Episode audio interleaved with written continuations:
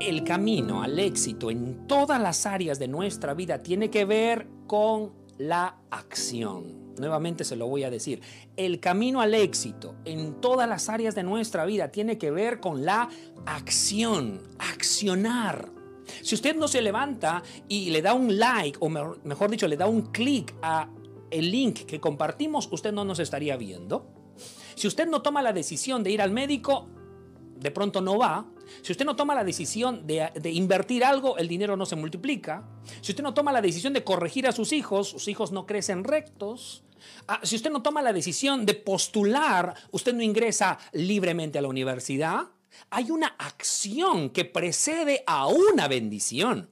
Y muchas veces nosotros somos de las personas que creemos que con solo desear las cosas, que con solo proponer en nuestros corazones hacer las cosas, se van a concretar, se van a dar. Pero eso no es así.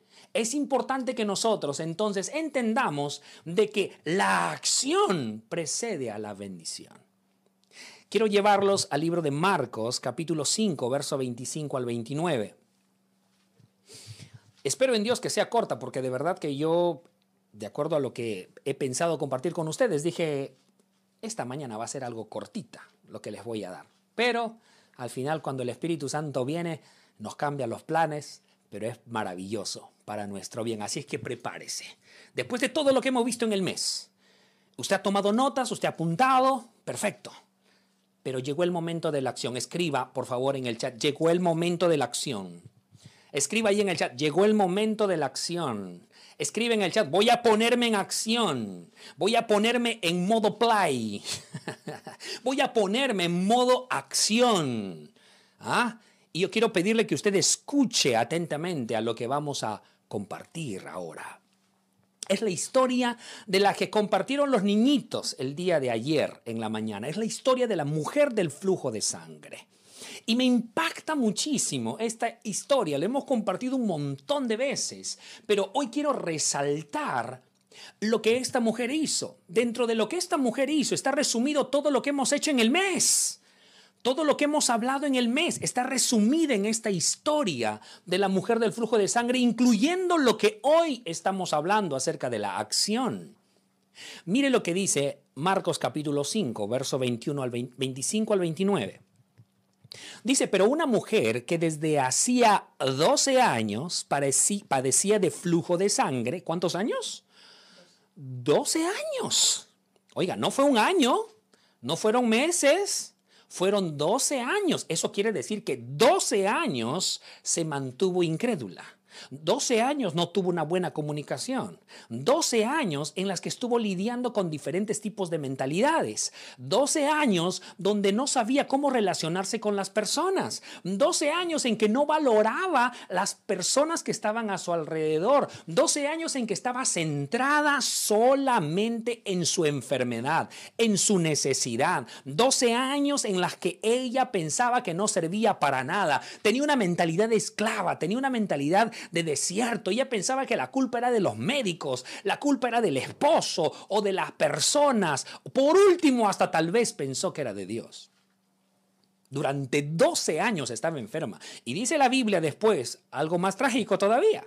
Dice, y había sufrido mucho de muchos médicos y gastado todo lo que tenía y nada había aprovechado, antes le iba peor.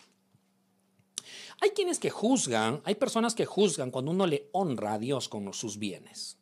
Hay quienes eh, de pronto juzgan el hecho de que uno le dé a Dios el diezmo o le dé a Dios una ofrenda. Juzgamos eso. Pero cuando una persona ha estado enferma como esta mujer, pasó 12 años dándole sus recursos económicos a los médicos, a, los, eh, a las personas que de alguna manera le brindaban algún tipo de esperanza. Pero dice la Biblia que antes le iba peor, es decir, la engañaban y le estafaban. Un paréntesis importante. La Biblia dice que indefectiblemente diezmarás. Y note esto. Cuando usted voluntariamente dice, de todo lo que he ganado le pertenece el 10% de mis recursos al Señor, usted se pone bajo la cobertura del Señor, porque el Señor no te arrebata el diezmo. Tú tienes que entregarle a Dios el diezmo, el 10% de todo lo que Dios te hubiese dado. Pero si la Biblia dice que indefectiblemente diezmarás, eso quiere decir que lo sepas o no, lo quieras o no, diezmas igual. Pero si no le estás diezmando a Dios, le estás diezmando al diablo y al mundo. Ahora voy a decirte algo que te va a asustar. El diablo y el mundo no te piden el diezmo, te lo arrebatan. Entonces, tú propusiste juntar tu platita y ibas a ir de viaje y el hijo se te enferma. Propusiste a, hacer un tipo de inversión y, lo que ibas a ganar de pronto te iba por ahí y te estafan. Y de pronto vas a hacer algo más y te roban. De pronto estás haciendo mal y alguien te quita algo por allí. Cuando no le diezmas a Dios, le estás diezmando al diablo o al mundo, porque el diablo y el mundo no te piden el diezmo, te lo arrebatan. Entonces yo quiero dejar en su corazón, diezme a Dios.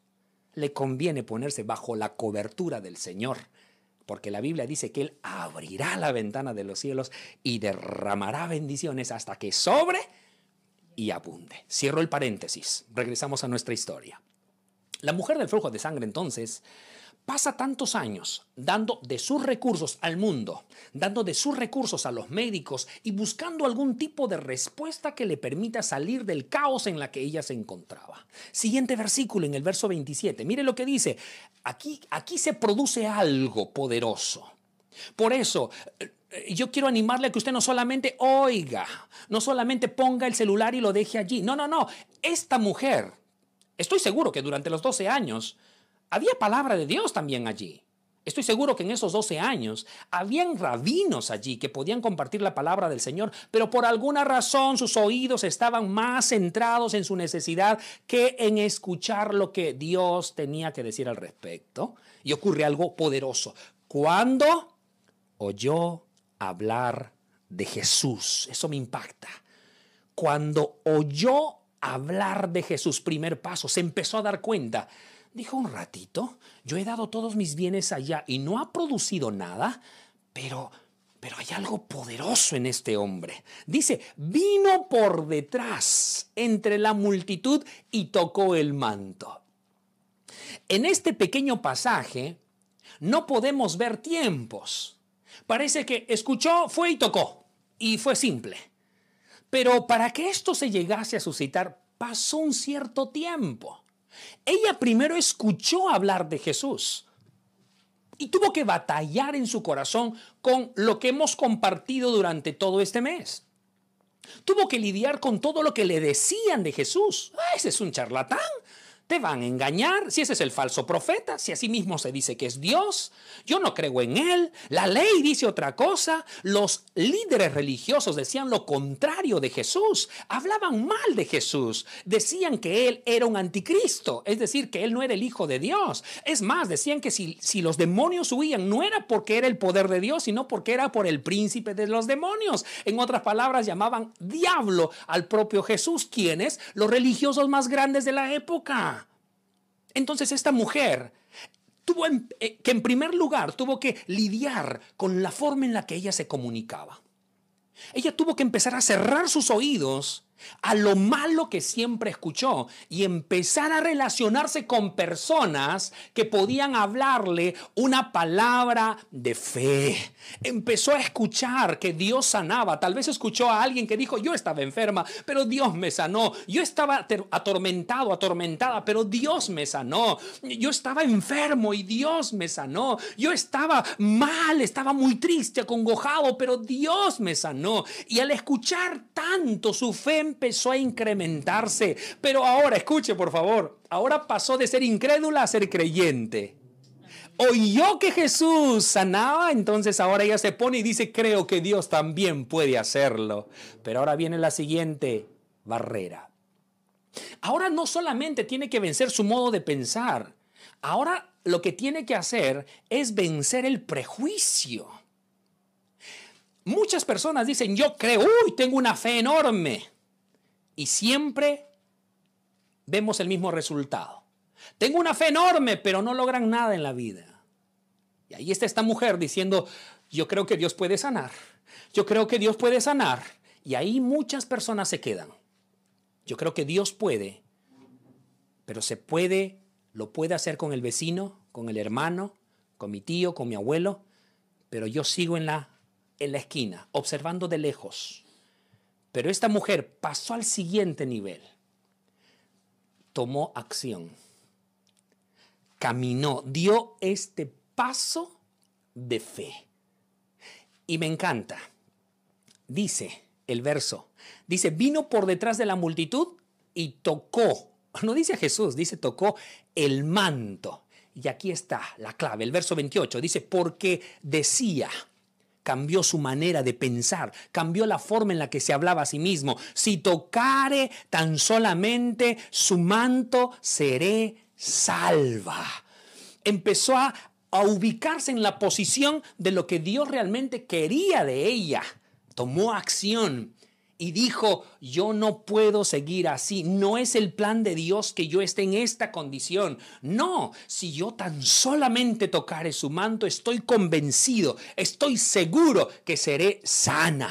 Ella se propuso en su corazón, la fe es eso, es la certeza de lo que se espera, la convicción de lo que no podía ver. Cuando se sabía en la Biblia, cuando se había escrito en la ley, en el Torá, de que tocando el el manto del maestro una persona podía ser sana, no había escrito, no había una ley. Hoy nosotros vemos eso y nos asombramos, pero en ese momento no había nada, no había un fundamento siquiera para que alguien pudiera decir, tócale el manto porque está escrito que si toca su manto será sana. No había ningún tipo de referencia para eso, pero eso es la fe. Ella tuvo la certeza en su corazón y dijo, si tan solo tocar el borde del manto del maestro, entonces yo seré sana. Y la siguiente, no solamente lo creyó, sino que fue y tocó el manto del maestro. Y el milagro se suscitó. El milagro se suscitó. Ahora voy a decirte algo importante. Hay cosas que tú debes hacer, pero no las haces. Hay una llamada eh, que debes hacer, sabes que debes hacerla, pero no la haces. Eh, sabes que debes dar ese abrazo, pero no lo haces. Sabes que debes hacer esa inversión, pero no lo haces. Sabes que debes hablar con tu hijo, con tu hija acerca de eso, pero no lo haces. Sabes que debes buscar más a Dios, pero no lo haces. Sabes que debes ir y tocar esa puerta, pero no lo haces. Sabes que debes hacer lo que sabes que debes hacer, pero en lugar de hacerlo lo pospones. No, lo pospones. Mañana lo voy a hacer, el lunes lo voy a hacer, el jueves lo voy a hacer, la otra semana lo voy a hacer, el otro año se voy a hacer. Y así pasa tu vida, así pasan los años. Algunos nos sorprenden los 50 y casi siempre tenemos esta mea culpa y decimos si yo hubiese comenzado a los 30, hoy sería diferente. Y hoy están los de 30 diciendo mañana lo voy a hacer pasado lo voy a hacer. No, mis hermanos. Es importante que entiendas que la fe es accionar.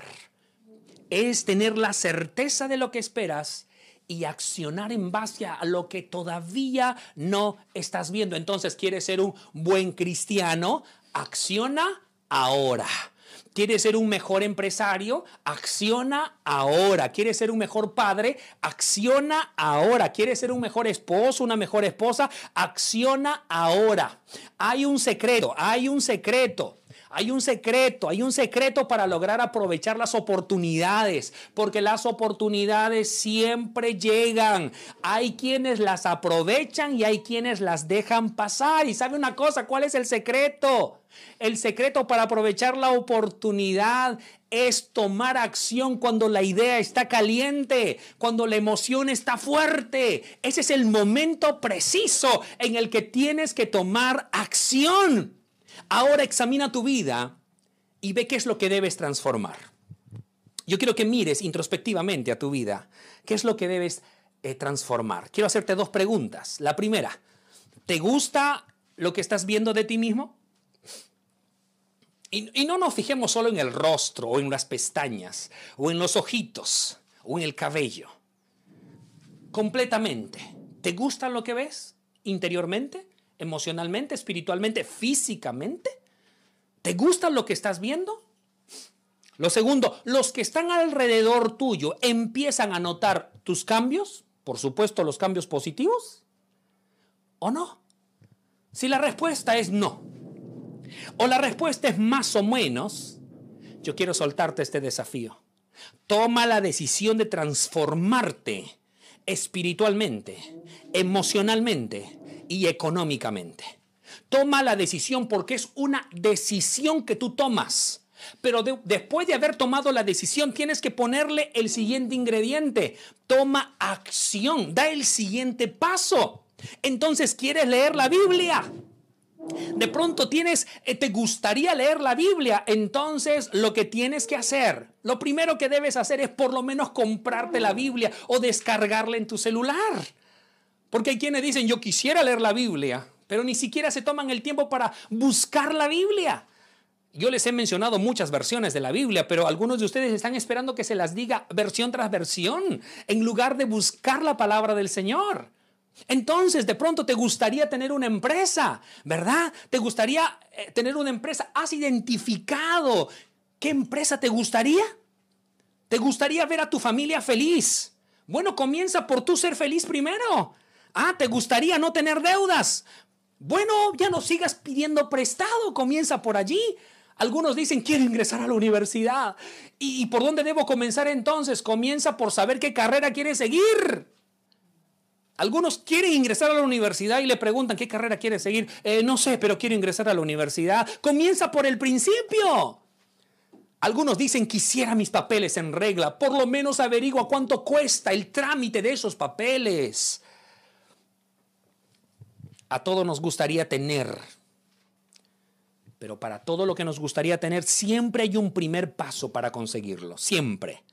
Sí, digo, digo si quieres conseguir algo entonces cuando tengas un sentimiento de me gustaría, aprovechalo.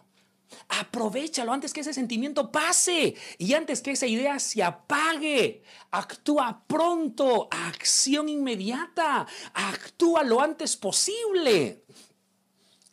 Si no actúas lo antes posible, puede ocurrirte un problema. Puede eh, ocurrirte el problema que poco a poco vaya menguando la idea. ¿Cuál es la diferencia entre unos y otros?